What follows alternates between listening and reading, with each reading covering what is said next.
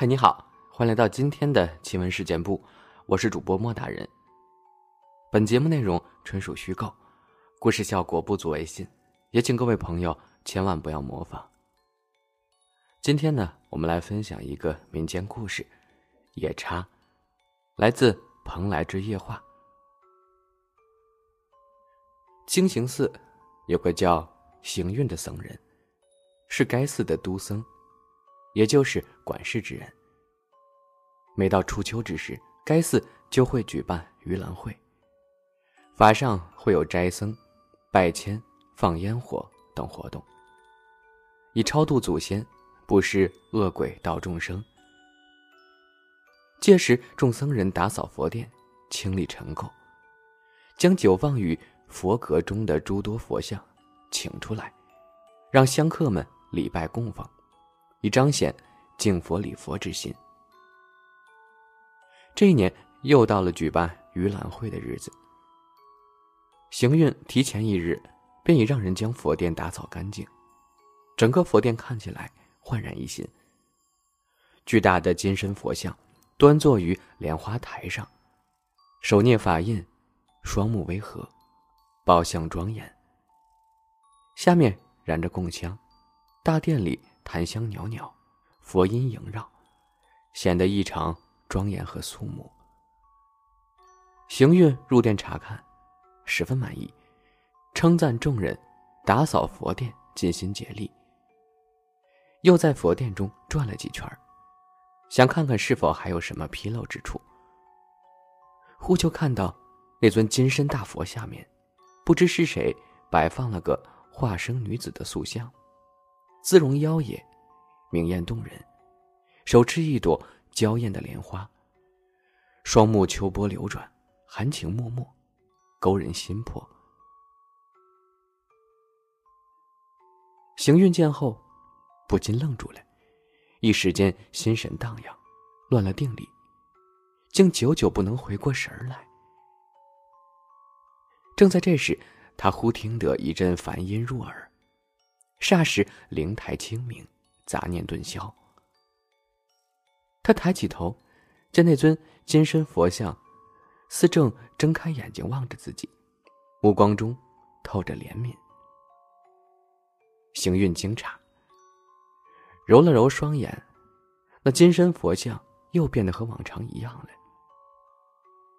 有别的和尚觉察到他的神色异常，便过来问他：“大师怎么了？”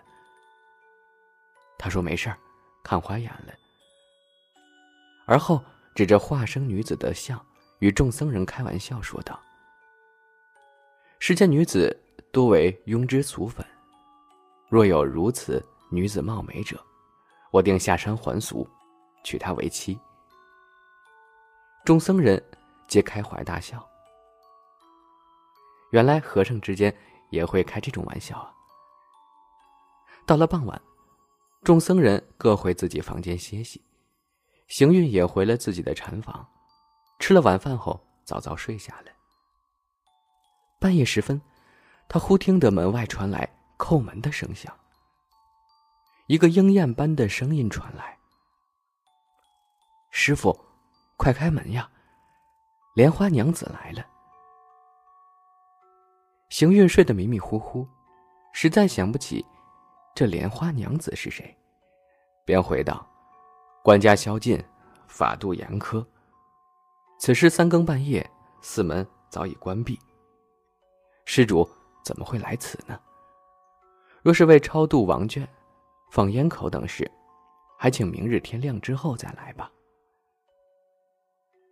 门外一女子悠悠叹了口气道：“唉。”师傅难道忘记了白日所说的话了吗？奴家深夜前来，师傅却连门都不肯开，倒是怪我自作多情了。行运思夫了一会儿，也想不起白天说过什么话来。可他还是起身打开了房门，见门外站着一女子。那女子归姿艳逸，美貌绝伦。一袭白衣，青丝如墨，宛若天女下凡。在他身后还跟着一个侍女，亦是花容月貌、芳菲妩媚。那女子抬起头望向行运，青眸流盼，含情凝碧，让行运一时间看呆了。佛缘无量，使我得以侍奉于佛前。本已看破红尘，六根清净，不想今日闻师傅所言，竟心生反念，乱了修行。若是佛祖降罪，现已将我贬为世人。若师傅不弃，我愿嫁你为妻，为你叠床铺被，侍奉左右。师傅白天所说的话，可还作数吗？行运说道：“贫僧虽愚钝。”却也谨记佛门戒律，不敢僭越。你我素不相识，我也未见过夫人，为何要戏弄贫僧呢？女子说道：“师傅于佛前见我，说倘若遇到如我这般容貌的女子，便要娶之为妻。师傅所言言犹在耳，我被师傅的真心所感动，故才来投奔的。”言罢，他自袖中取出一化生女子像，递与行运。行云看了看那化生像，正是白日里在佛殿中看到的那个。又看了看这女子，这才发现，这女子的相貌竟与化生像一般无二。明白了，她并不是人。但如此绝美的女子，即使她不是人，行运也不害怕。只是自己修佛多年，朝经暮语，一朝破戒，功亏一篑，却也是有些不甘心。行运尚在迟疑，莲花娘子却与侍女道：“陆仙，快去铺床搭帐。”那叫陆仙的侍女掩嘴娇笑，随即便走入行运房中，开始铺设床褥，搭起帐子。片刻之后。简朴的僧房便被侍女装饰的华美瑰丽、富丽堂皇。行运虽然害意，但心中也暗暗欣喜。对莲花娘子说：“娘子破戒下凡，甘愿委身于我，我定也不负娘子。只是这寺中戒律森严，若有不慎，娘子居于僧舍之事为他人所知，那该如何是好？”莲花娘子笑道：“我自天上而来，虽如今已是人身，却也不是凡人所能轻易看到的。而且哪怕是被人看到，我断然也不会连累师傅的。”行运见他这么说了，方才放下心来。两人躺在床上，相互互诉着私情蜜语。行运嗅着枕边伊人的芳香，早已是意乱情迷。烛灯被吹灭了，两人互相缠绕在一起，巫山云雨，共赴极乐。却说邻房住着几个小沙弥，早已被先前的敲门声吵醒。窥见有两女子进入师傅房间，便偷偷蹲在门外偷听。初时听到有男女间的呢喃声、亲吻声、剧烈的喘息声。没过一顿饭的功夫，忽然听到房中传来一声凄厉的惨叫，似乎是痛楚至极，而且这声音像是他们的师傅行运发出来的。小沙弥们皆大骇，赶紧取来火把，想要推开门看看里面究竟发生了什么事儿，然门却被从里面插上了。几个小沙弥根本推不开。不过一会儿，房中又传来了咀嚼骨肉的声音，一个如磨刀刮锅般难听的声音大骂道：“你这贼秃驴，既已剃发出家，便要暮鼓晨钟，恪守戒律，一心向佛，修成正果，怎可心生阿子妄想之念？”假如我真为女子，岂会嫁给你做妻？门外的小沙弥们都被吓坏了，赶忙跑去叫醒其他僧众，将这件事告诉了他们。僧众听后也都很吃惊，急忙来到行运的房前，推门也推不开，只得把墙砸开一个大洞，往里窥看。借着皎洁的月光，众人见房中有两夜叉，身高八尺，体型硕大，长得青面獠牙，凶恶狰狞，甚是骇人。正张开血盆大口，吞吃着行运的骨肉。血汁从嘴里不停的滴落下来。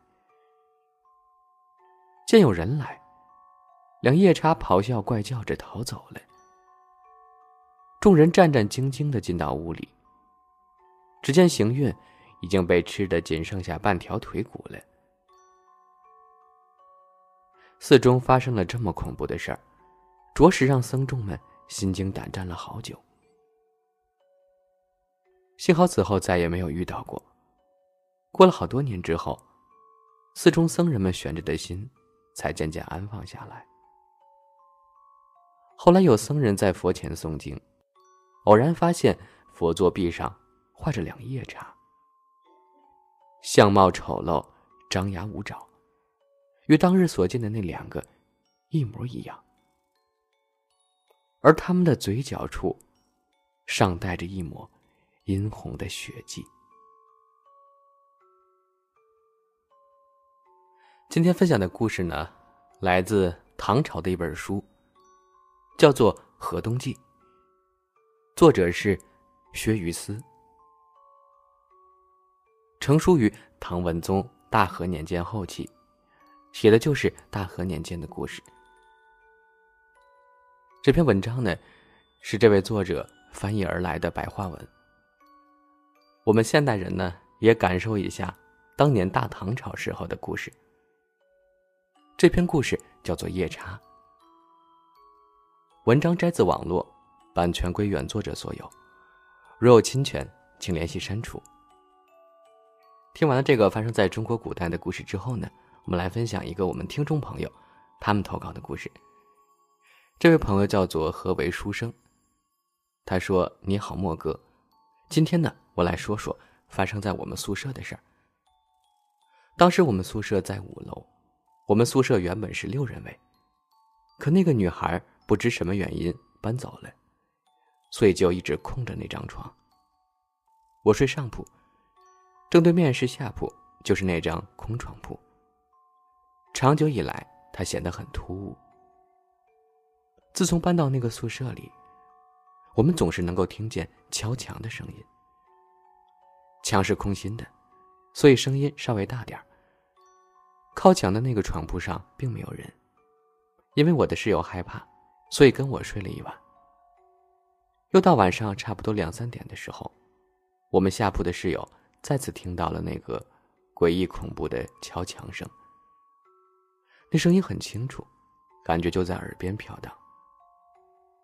好像就是我们房间里敲的，我很害怕，索性将被子盖住头，等待第二天天亮。后来听他们说，他们也同我一样，都听到了敲墙声。我在想，谁这么无聊，三更半夜的敲墙呢？因为我相信鬼神之说，我突然觉得后背发凉，那种从未有过的恐惧感涌入心头，不敢再多想。到后来，下学期的时候，我们搬到别的宿舍，可是总有个床铺空着。后面就演变成了五人定律，每次只要有人搬进来，就会有人搬出去，像是有一个床铺，专门永远为谁而留一样。难道是有一个不存在的人每天晚上在宿舍里敲墙吗？